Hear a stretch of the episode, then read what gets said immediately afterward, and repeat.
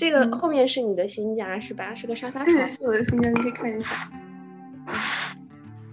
就那边是个厨房，然后这这边这边是我的客厅，然后那边是我的运动区域和我的那个，你看到的上面那个是那个小米的放映机。我看到了，对，然后然后我就会，就是我我我对面是，就那边是我工作区，不好意思有点乱，然后然后这边这块就是搞了一面白墙，然后我就可以投影。本来上面是有幅画的，我把那幅画拿下来了，哇，空间其实很大，有有三十平吗？差不多。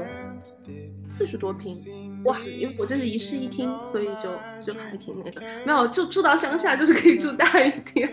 你现在是在哪一个城市来着？我在我在布里斯托，就是英国西南部的一个城市，其实离伦敦不是很远，火车的话也就一个多小时就到了，开车也就不到两个小时。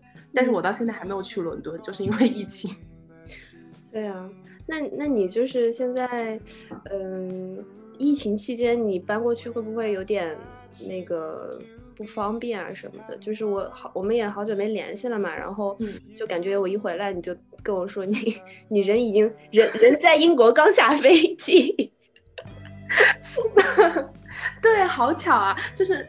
你是九你你是九月九月十五那个时候回来的嘛？我是正好是八月底的时候飞来英国的。就当时本来不会那么麻烦，我本来都想的好好的，我为什么拖到最后一刻才去的才来的英国？因为我是九月三号入职，但是我是八九月三三号是个周一嘛，应该是。然后我八月三十一号才飞英国，因为我就是想在巴黎多待一待，因为就觉得朋友都在巴黎。然后当时英国也还没有说要要 lock down，就是要隔离两周。他是八月十七号的时候突然把法国加到了那个清单里去，就是呃第二天早上去英国开始，所有就是你要自愿隔离两周，然后就就没有办法，然后就过来就隔离了两周，然后再找房子。就隔离两周，主要就是对找房子影响特别大，因为我发现这边找房。挺麻烦的，就是你不管怎么样，你就算是中介那边什么都搞定了，然后房东也同意了，然后你走程序还要走一两周的时间，嗯，所以就很慢。我本我本来其实是想说，如果不麻烦的话，我直接可能就会租在伦敦，嗯，因因为我其实工作是远程工作嘛，现在都是，然后。就是我住哪儿其实问题不大，我本来就想直接住伦敦，因为朋友都在伦敦，然后也当时也觉得说还可以，至少出去看个展，什么问题不大。结果后来因为我先隔离了两周，就没有空再去伦敦找房子了，因为我十月份这边我正式就开始教课了，我当时是九月份。本来我是想九月份什么都搞定的，结果因为隔离到九月中旬，然后再找房子，时间上就来不及了。然后后来还好也没去伦敦，因为现在去伦敦也什么都没有，就西区的剧院也没有开，然后博物馆也不 开了，就都 lock down 了。就现在在哪里都一样，还不如在乡下待着。乡下可能你那个活动的空间比城里面还要大一些，就是要轻松一点吧，稍微。我我觉得应该是吧，因为因为我到这边来之后，我就真的没有去任何地方玩，包括这边 离巴斯很近，就是那个古罗古罗马浴场的那个城市，然后那边还有个简奥斯汀博物馆，我本来想过去，因为过去火车就二十分钟，嗯，然后那边也有一些国家公园，但是后来也没去。现在都是关着的吗？嗯，博物馆都关了，就是公共场场所这些都是关的，包括像。呃，餐馆啊，pub 这些都是关的，但是我刚过来的时候没有关哦，就是这次 lockdown 才才关的。嗯，那其实感觉英国这边就是这一次 lockdown 做的比法国这边要好一点哦，就是法国这边的那个在巴黎的餐厅有一些打游击战，我看已经偷偷开门了。啊，真的？对。哦，我还有我还有点期待，如果我因为有有几个啊，不过布里斯托的餐馆我觉得不是很好吃。如果是巴黎的话，我觉得如果有我喜欢的餐馆偷偷开门，虽然不是很好，但是我我还是会很开心。可以说说起来真的很想巴黎，是吧？嗯，那你那边就是方便点外卖什么的吗？啊，这边外卖好难吃，对吗？对对，我我觉得这边是中国超市还很不错，但是我觉得这边。亚洲餐馆吧，就不光是中餐馆，我觉得亚洲餐馆绝对是比巴黎要差好几个等级。然后本地菜你也知道，英国本地菜是没有什么的。对，就主要是炸鱼薯条类的那种。是，然后然后我都瘦了，我来英国这边我。真的，我什么都没做，都都不是因为丫丫那个线上课的原因，因为那线上课我有一阵子跟的也不是很认真，我就我就我就一下子掉了六斤，那一阵子太吓人了。名不虚传，就是英国的美食，美食荒漠，但是可能能拯救一下我的身材。嗯，我觉得其实如果你在之后去伦敦可能会好一点，因为我记得我去伦敦旅游的时候吃到的那个中餐都超级好吃，甚至有的比巴黎的中餐还要好吃一点。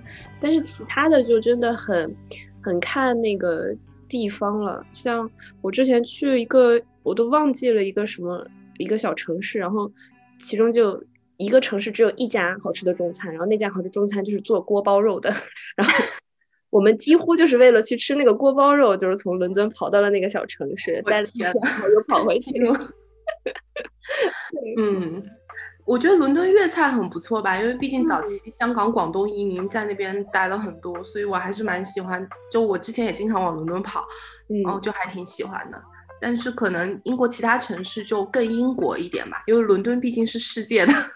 对，那其实也没办法，你就只能最近先自己给自己做点好吃的，就是研究一下怎么做。对，有开始有动力做饭了，这已经是十年没有做过饭的人，突然开始中餐厨艺大涨。倒也没有到那个级别，但是有有有希望了。哦，但是公平来讲，我觉得布里斯托是个不错的城市。就是虽然我在吐槽说它就是吃的很难，呃，吃的很难吃啊什么之类，但是我觉得这边。算是各方面平衡的很好的一个地方，就包括我这次过来，他们说这边的房价都涨了。疫情期间，为什么呢？就因为好多伦敦那边的人就搬到这边来住了，因为可以远程工作了。以后这边是离伦敦比较近的一个中型城市，然后离海边也很近，然后它算是一个西南部的文化中心。所以其实正常如果没有疫情的话，这边像演出啊，包括各种活动。夜生活都还挺丰富的，然后城市也就是也很有古意，它这边就是你会看到很多维多利亚时候的一些老建筑，嗯，但是它又因为是有好几个大学在这边，所以也还蛮年轻的，就一些流行文化什么之类都有。虽然我没有太多的机会感受到，但是就是总体而言我。包括我当时来英国之前，我们系的英国老师就跟我讲说，这个城市非常好，就是英国可能本地人会非常喜欢搬到这个城市来。我过来以后，我大概能理解为什么。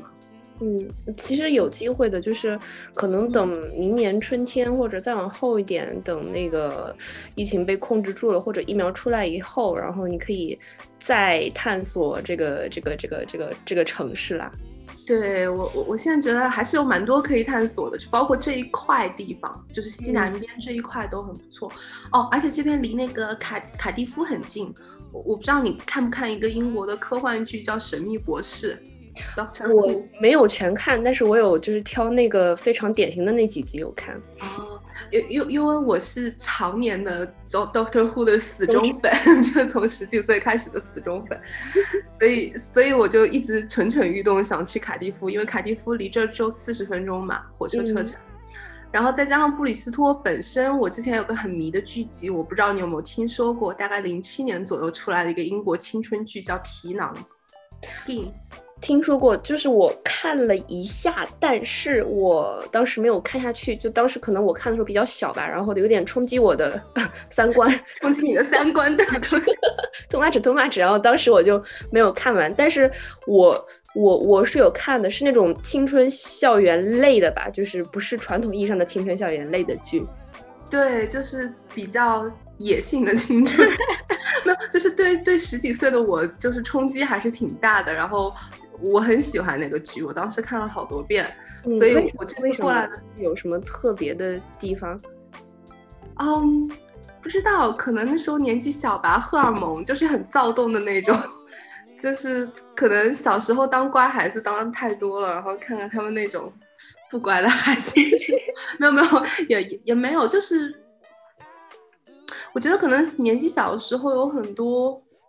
愤怒，或者是有很多冲动，或者什么，你你就是你没有办法把它具象的表示出来。我觉得那个剧是一个具象的青春荷尔蒙，所以就是当时对十六七岁的我冲击还挺大的。对，嗯，然后那个也是他拍摄的地点也是在里布里斯在就在布里斯托市内，因为他那个就设定在一个布里斯托的一个 grammar school，就是一个文法高中的背景，就是那个高中的小孩，所以所以还蛮喜欢的。然后这边还有个特别的，就是班克西，呃，Banksy 是是是布里斯托人，所以你在这边能经常看到 Banksy 那个涂鸦，哇，坐在街上的时候。那我觉得这个城市其实能带给你很多，就是新的还有熟悉的感觉。就是又新又旧的感觉，对，有。其实我来英国一个最大的感觉就是，我觉得我自己变年轻了。这么就是你这么一个说法，就说的好像就是一个其实已经不再年轻的人在讲的事情。为什么呢？一个是就是我我接触英国的这些，比如说不管是影视剧，然后还是。文学作品这些可能都是我比较年纪小的时候更喜欢看吧，因为其实我去法国之前，我对法国不是很了解。我去法国是个意外，我原来是打算来英国读书的，就是我差不多十几岁的时候是有这个计划，而且也有做申请拿到 offer。然后后来是因为拿到法国那边的奖学金，然后就觉得说，哎，去法国也可以啊，那就去法国玩一玩好了。然后在法国就待了快十年，太太吓人了。对，然后。我我这次再过来的时候就有很强烈的感觉，就会觉得，嗯，如果我十七八岁，如果当时真的过来的话，那那就是我可能就在这边生活，我就情不自禁的下意识的会有种在在在。模仿另一种人生，平行世界另外一种人生。我如果还是，当然我现在已经不是十几岁了。就如果我是十几岁没有出过国的我，然后刚到这个城市，然后我会怎么样生活？有的时候会在想这些事情。嗯，但其实就是你现在没有经历过，就是你到英国这个没有给你带来一个 shock，就是没有给你带来一个文化或者地点转换上的 shock，反而因为你之前有规划过，或者说有想象过，其实给你。就是适应的还挺好的，就是这么看来，相对还可以。就是我我觉得没有生活上特别不方便的地方，或者有什么特别过不去的坎，我觉得反而是没有。一个是可能文化上还是蛮，因为我们其实都受英语文化影响挺大的，英语还是一个强势文化。然后其次是可能有自己在海外生活的经验之后，你再到一个地方去，其实没有那么不适应。包括我之前也在多伦多待过一年。所以其实我在这种英语环境之下还没有什么太大问题，但是你说 shock 肯定还是有 shock，因为跟法国真的完全不一样。然后我也被法国变成了一个跟我过去 完全不一样的人。对，有什么不一样？就是比如说英国人会比法国人更 nice 吗？那那那倒不会啦，就 他们可能看起来好像会用各种曲折的方法，就是讲很长的句子，用很高深的定语。让你觉得好像礼貌一些，但其实也没有。我我觉得英国跟法国有一个非常明显的对比，就是如果你办一件事情，在英国也。也也会很慢，在法国也会很慢，但是这个慢是不一样的原因。在法国慢是你永远不知道标准流程是什么，你永远要去试。可能工作人员今天心情好就给你办了，可能心情不好的话你就得再多跑几趟。英国不是的，英国就是所有的东西你都是能找到规规则的 procedure 是什么，它政府网站上会写的非常详细，包括政府网上网站上都会给出，比如说你注注册私人医生，然后你的步骤是。是什么？然后你最近的就是你怎么去查，就是做的非常好，但是你就是要等，就是 他有说期限吗？还是说就是无限的等，没有给一个具体的时间？不会给期限，他只会给一个流程。嗯，然后再加上现在不是又是 pandemic，就是一个特殊时期嘛，所有的事情都在慢，就是所有的人都会跟你道歉说对不起，让你等等待了。但是我们现在真的是在一个 exceptional 的一个时间里，然后。就我就会觉得自己有无数的东西埋藏在那些比较官僚的那些一条一条的条条框框中，就是每天做的就是在等待。嗯，那你更愿意就是等法国这种类型的等呢，还是说等英国那种看起来看起来是比较比较和善，但是其实本质上还是一样的那种等？说到底，为什么我们就不能有点亚洲速度呢？太慢了，他们都。其实我觉得加拿大是个很好的平衡啊。我我知道我加拿大的朋友一定不会同意我这个说法，但是我当时在加拿大的时候，我我我就是大概。就是办任何东西都很顺利，也很快。我就跟我在当地的朋友讲说，说我好喜欢这边生活的速度啊。他们都说你确定吗？我们觉得加拿大办事情好慢啊。我说那取决于你的 benchmark 在哪儿嘛。对，你是不是国内生 活的我们已经经历过了负负六倍的行政管理处理的速度？对，就是我觉得我的所有的耐心都是在法国生活锻炼出来的。我本来是个超级急的急性子，我现在都能觉得说，哎呀，等就等吧，喝一杯酒先。现在人都整个都佛了，我也是。我觉得有我之前去英国那个办办签证，然后本来是打算夏天去玩，都已经订好那个机票，然后朋友都订好那个，就是当时呃碎片大厦上面的那个观景餐厅。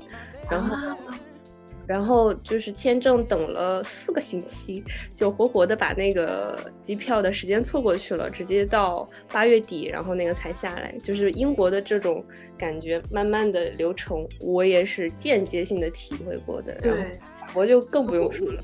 我现在就是有经验了嘛，因为我办了好多次英国旅游签证了，我知道他们就是一个月，就是你。早不来的，他他就是他说四个星期就是四个星期，说说多久就是多久。你如果要提前的话，你就你就交钱。嗯，就是你应该也办过各个国家的签证，我不知道你有没有注意到，英国的签证是我觉得是最会收费的。就比如说很贵，性价比不是很高。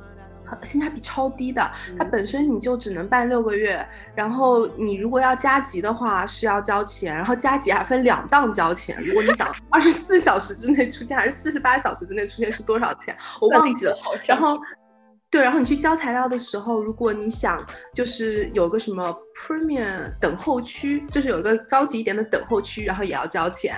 然后如果你的那个护照是需要寄回来的，然后你要另外交钱，就是你。不亲自去拿之类的，哇，真的是！我在想说，果然是老牌资本主义国家，算计会挣，非常会挣。是的，唉，我觉得之后，我觉得那个吐槽欧洲这些国家的行政手续都可以单独出一期播客，我们可以从头，我觉得可以再再找找找几个在别的国家的来讲一讲。我还很想吐槽西班牙，我在西班牙当时待了半年，我，嗯，我当时住的那个屋子里，我合租的室友的狗。都已经有那个住家证明，我都没有办下住家证明，所以那个房间的狗是 legally 的住在那个房子里，我不是黑户。对。然后我那个时候晚上我在那个客厅里在那写作业，那狗在我旁边打呼噜，然后我心里就在想，忍了忍了，人家是合法住在这屋子里的，我不是。哇，太难受了。嗯，哎呀。然后，那你现在就是远程办公，就是刚入职，然后工作什么的都顺利吗？我觉得工作还挺顺利的。其实，其实今年说是远程办公，但是我还是可以去学校，因为因为现在英国这边政策是大学并不影响，因为法国我知道是高等教育就是。都停了，大学就是也都也都不线下上课了。但是英国这边一直是他在保持 blended learning，就是一部分是线上课，一部分是线下课。然后我这学期是在教课，因为我我我们是一半的是研究任务，一半是教课的任务。我是选的这学期教课，然后我。应该算是运气比较好，我没有被分到线下课，就是我所有的课其实就是在线上完成就可以了。但是如果我想要去学校的话，我还是还是可以去，就是不会。方向是什么大方向呢？我我是做那个公司财务方向的，研究方向其实不好说，因为我们每个项目可能就细微的方向都不太一样。我兴趣也比较跳。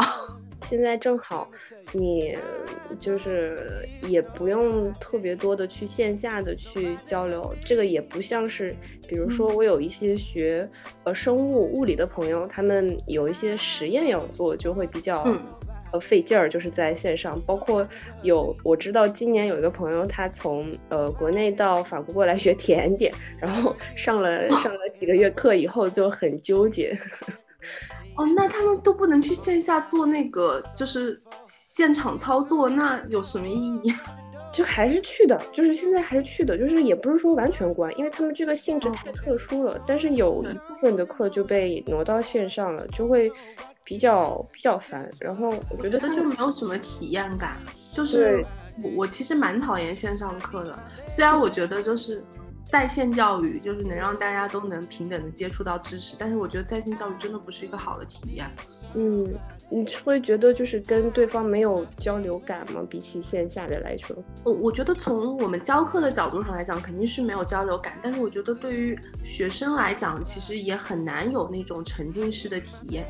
就比如说我们现在开线上课的话，我们还尽量变成了小组上课，就是不会上大课，不会一下子有几百个人过来上课。所以我们每一次上一堂课都是小班教学，二十个人左右。嗯，呃。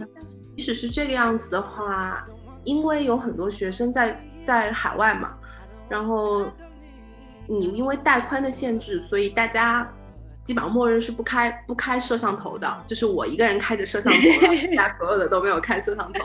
然后就是就一堆萝卜坐在下面，你不知道萝卜在不在听，也不知道萝卜长什么样，然后有没有看到他的眼神，灵魂上的交流，嗯，就就还挺懵的。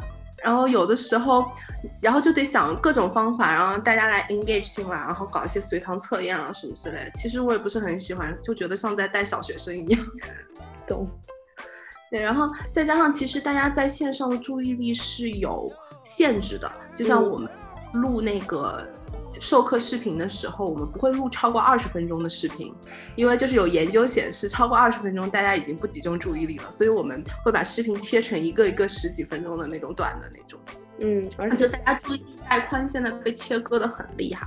而且可能就是他有时候会同时做其他的事情，就比如说一边放着那个听课的视频，然后一边我在看一个什么其他的文章，或者是跟朋友聊天，这样子就是会，如果自己的自控力不太行，或者是你本身就是没有办法集中注意力，然后就是会很容易的被分散注意力。对，是是这样的，因为我自己也是注意力不太容易集中的人，我自己听网课的时候好像也不太会专心听网课，所以我我自己觉得这方面体验感不是很好。嗯，那还是还是其实还是蛮特殊的一个体验吧，就是说在这个疫情的特殊的环境下的一个一个一个对必然的一个体验。嗯，对啊，希望明年能好一点，今年体验一下就算了。希望明年还是可以挪到线下来嘛。对对，嗯，然后我最近的话，我是我还在找工作，就是最近那个市场还是一般般，然后嗯，就是没有什么特别大的进展。但是自从我回来以后，我已经有过几次面试了，只不过有的时候是因为一些玄学，比如说项目被砍，然后还有的时候就是这个没有办法。对，就是有一点点，就是说，嗯，不太受控的那种因素影响嘛。然后现在我感觉我的心态整体都还好，但是就是还好的这个状态里面呢，夹杂着一丝丝小焦虑，就是那种，哎呀，找不到工作就还在找，然后找不到找不到，就是这样子的那种心态。但是总体来说，主要在找哪个方向的工作呀？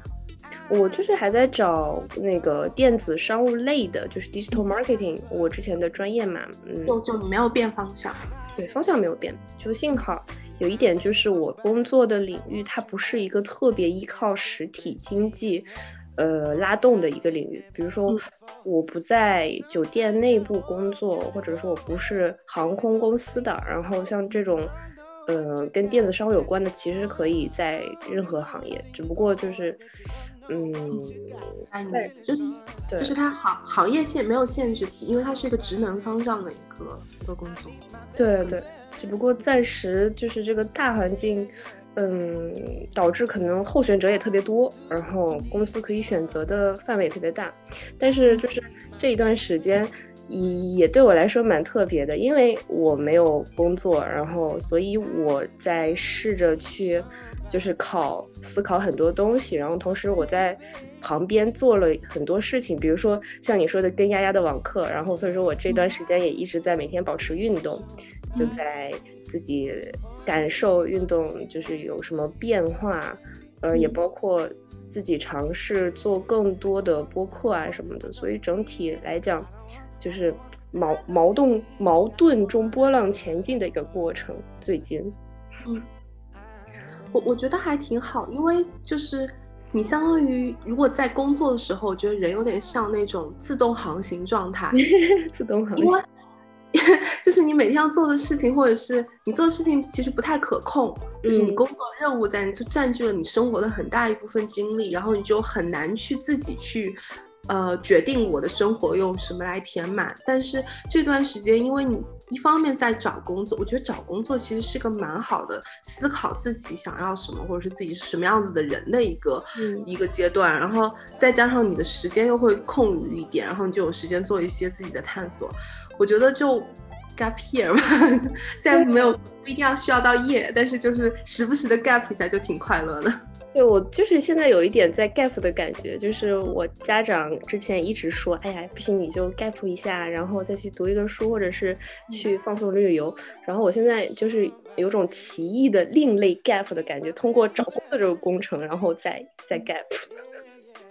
啊，我我我感觉我找工作，因为我是从去年开始找工作的嘛，然后。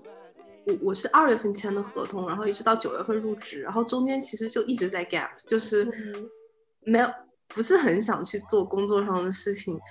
呃，虽然我今年是因为疫情，我不能就是实体出去玩，但是也就做了很多自己私下里之前一直想做，但是觉得之前做会觉得有愧疚感，会觉得好像占据了正式的时间。正式的时间。对，但是那个时候好像就好像光明正大说啊，这个时间我就可以拿过来做自己的事情。但是其实后来想想也不应该这么想，我觉得如果是自己想做的事情的话，就就应该要主动的分时间给他们。对，就是其实你也不知道，嗯，一件事你觉得它是正事，是因为别人也觉得它是正事，还是说它是真的就是所谓的正事？就是其实这个标准，希望是别人觉得它是正事吧。很多时候，我觉得就是我说我在做这件事情不会被责怪，会觉得说没有不会被责怪说不务正业。就虽然也不会真的有人在责怪我，但是好像就有一种隐形的 枷锁。对，就是会会无形中的感觉到，嗯，就我们自己心里面也有想，就是社会一些标准对我们的评判，我们在做这件事的时候，它是不是有社会意义上面的价值？我有时候会有这种感觉。我又想起来上次跟丽丽在你家录的时候，我三秒钟跑去厕所可以，太拼了！哇，对，现在想起来上一次我们录那个第一期的时候，都已经过去了，呃，十一减三七个月，七个月，十一减八个月，秀秀了一把自己的数学，十一减三八个月，都过了八个月了吧？是三月份录的。是一月份录的吗？啊，一一月份应该应该是应该是三月份之前，因为三月份法国已经落档了，所以我们不可能是三月份录的。哇，那就都甚至过去了快快十个月了吧？这样子应该是十个月，因为我记得好像是过年左右的时间。我那时候我那时候应该刚从英国回来。嗯，这过去好久了。你是几月份回国来着？中间？我是三月中，我是三月中回国的。嗯嗯，啊，真的过去好久了。那有没有讲讲回国有什么什么 感受？因为回去也待了半年嘛。我感觉首先就是心里面感觉很放松，就是因为国内的疫情首先比这边要控制的好很多嘛。嗯，在放松的同时，又有一种无可不明言状的那种被被观察着的感觉，就是因为同时他在疫情好转的时候也在。呃，观察着你很多的那个，呃，隐私，就是私人的那种信息，就是会有一种又放松又被监视着的那种矛盾的感觉。但是我觉得，你说的被观察是指就是被就是周围的整个的那个社会的状态被观察是吗？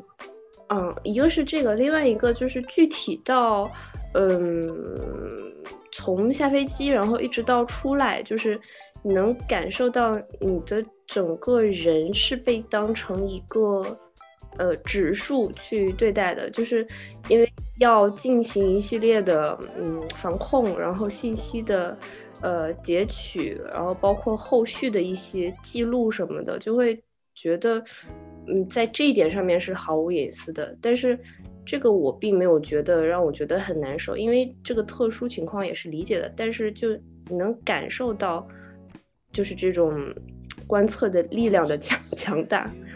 嗯，它是强大的。嗯，再者就是老大哥在看着你，Big Brother is watching you。应该说这个应该不会被审查。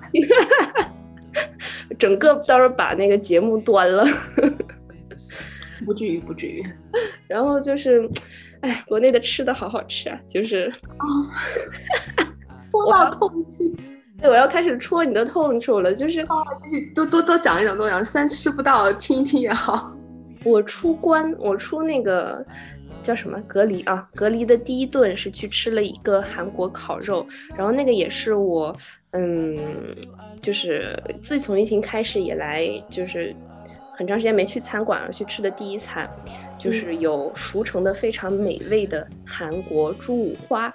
然后有好吃的烤菠萝，加上好吃的杏鲍菇，它在铁板上面发出刺啦刺啦刺啦的声音。然后我没有吃过烤菠萝，哎，对对不起，很很特别，很特别。然后油光四溅，你就把那个肉包在生菜里面，蘸着辣酱、青椒什么东西，一口吃下去，哇，真的是太爽！我自己给自己列了一个有点像那种心愿 list 里的一个东西，就是从。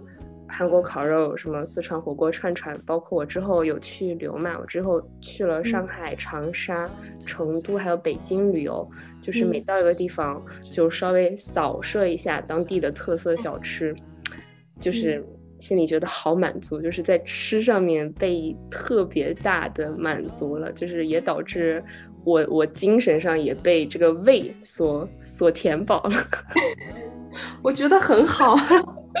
哦，我今年夏天本来的想法就是想回国待一阵子，然后在国内四处玩一玩，然后或者去东南亚玩一玩，然后再回来入职。对，因为因为其实我从出我我出国的时候还蛮小的，那时候没怎么自己在国内玩过，然后后来出来之后就真的是在欧洲玩，然后在北美玩，然后亚洲或者是国内什么地方都没有去过，我真的是出了江浙沪就两眼一摸黑，我现在真的是好后悔。我现在。我现在偶尔会就是看一些视频或者一些文章，我就很想去一些之前没有去过的一些二三线的城市去看一看，去，对，就是会比之前出国之前有更多的想探索中国的那种欲望。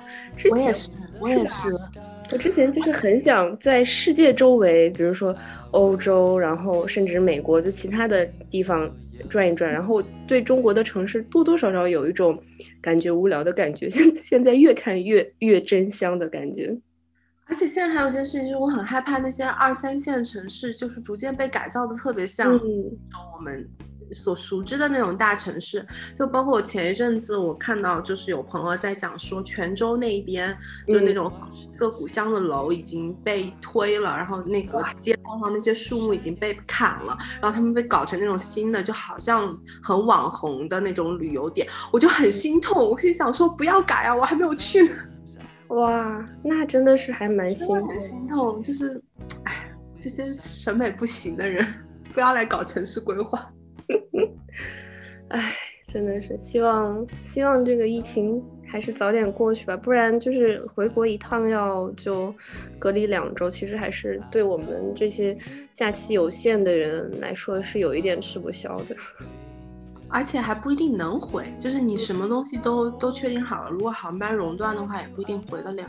对，所以所以就是还是挺挺心酸的。是呀，就是。还是要看之后之后这个情况吧。哎，不是前两天张文宏说，二零二二年大家应该能够什么去世界各地走走看。我心里就想说，二一 年、二二年，我直接一下子就已经把明年跳过去了吗？我我心里一下子抓狂了。我我当时心里就揪紧了。哦，我我就想到就是。我这段时间有找那个法语的语伴嘛，然后有一个在加拿大的法语说法语，就说说着加拿大法语的女生，魁北克法语，对，就是那种感觉，你知道的。然后他是学那个呃音乐会、演唱会还有剧院的音美、音响、舞美效果的这么一个专业，然后他说真的是，唉。真的是太不巧了，就是在这么一个时间段入学。然后你有很多的实践也做不了，然后这个行业的前途也很未过，因为这个疫情。我好像前阵子在看到美国那边把那个下半年的歌剧的那整个 season 都都砍掉了，所以他们现在好多歌剧演员啊，或是芭蕾舞的那些演员都生计都很成问题。嗯，我最近也是看到，因为我刚你说出来可能不感兴趣，但是我刚把那个呃叫什么摇滚莫扎特看完。不久，我搜一下，我我好像有我有听说过这个，超级好看。哎呀，你也没有看过，哎，那我就说。我 刚才说的时候，我刚才说的时候，我好担心，我就说，我怕你看过了，然后你就在想，我怎么这么这个时候才看？你没有看过，我就放心多了。然后我去关注了里面的那个主演，然后里面的主演他们也在发动态，就是说。就是说，今年本来以为马上可以回剧院工作了，然后十一月这个一个 lockdown 就是又把他们所有的计划都取消了，就觉得他们靠这种面对面来交流的艺术形式的这些为为生计的人，真的是很很艰难的一年了。是啊，哎，对了，说唱新时代你看的怎么样了？哦，没有看完，你不要给我剧透，我就是因为。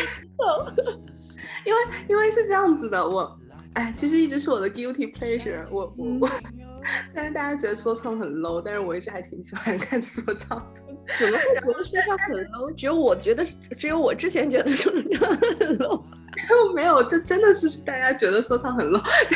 但尤尤其是中文说唱嘛，因为说实话，大部分歌词我也不能忍，因为他们好多就是你也知道传统的那种。对，是什么钱啊、女人啊，然后也最牛逼啊之类这种。但，但是，但是，因为我很喜欢 Johnny J，嗯，你知道 Johnny J 吗？然后我听说过，我超爱他，我超爱他的歌词。然后就是因为他，所以我会听一些相关的一些中文说唱，包括我喜欢，其实我喜欢的人很少，就 Johnny J 和小老虎，就这两个是我最喜欢的。然后后来。我今年就是今年好像是出了三个说唱的节目嘛，然后我就觉得说唱新时代还可以，但是我我没有看完，我才看了前面几期，因为我后来一直在看别的，我我我打算看到后后面怎么样。然后当时前面几期的时候，我我很喜欢那个男孩里面我喜欢那个叨叨，然后女生我喜欢，但当当后来好像被淘汰了。对我我我有听说，但我没有看到他被淘汰。就是我没有看到很往后，然后女生我喜欢那个，哎呀一下想不起来名字了，你你报几个女生名字？就那么几个人：孙宣阳、阿达娃、于真、小天。我喜欢于真，嗯，我也很喜欢她。对我我我要把它看完，真的，你提醒我了，我这这两周就要把它看完。给你提供了一个特别大的那个娱娱乐财富，而且他们后面好多期都很长很长，一个。一期五六个小时，然后你就会一直看，一直看，一直看，看不到结尾。真的？那那有点挑战。我可能当时后来就实在是来不及一下子看几个小时。但是，你它这个说唱的好处就是，你就放着当背景音乐也可以，就遇到你感兴趣的，你再去看一下。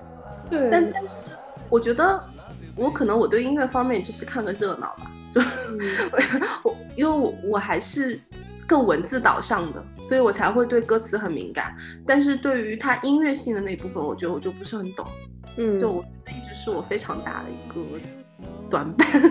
我都能，我都能知道你之后会喜欢哪个人了。然后我现现在心里面默默的猜一个人，然后之后你看那个后面几期，你告诉我你喜欢哪一个人。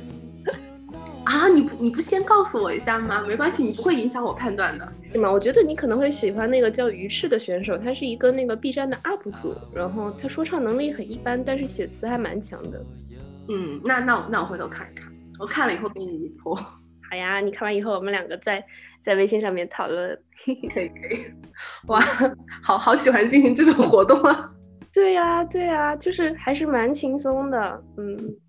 而且，就现在我们也没有什么线下的那种见面的机会嘛。其实这种线上的见面虽然少了一点，就是能碰到你人本身的这种感觉，就是摸到你手手啊身上的那种 实体感。我我现在还总跟朋友约云喝酒，你知道吗？就是我经常跟朋友自动喝酒，昨天还约了一波。就是但是肯肯定还是不如线下了。对，但是我觉得其实能，嗯，在叙旧然后拉近人跟人之间的距离上面不是很差哦，就是这种形式，我觉得也是非常好用的一个，还不错。对啊，功德无量，功 Zoom 功德无量是吧？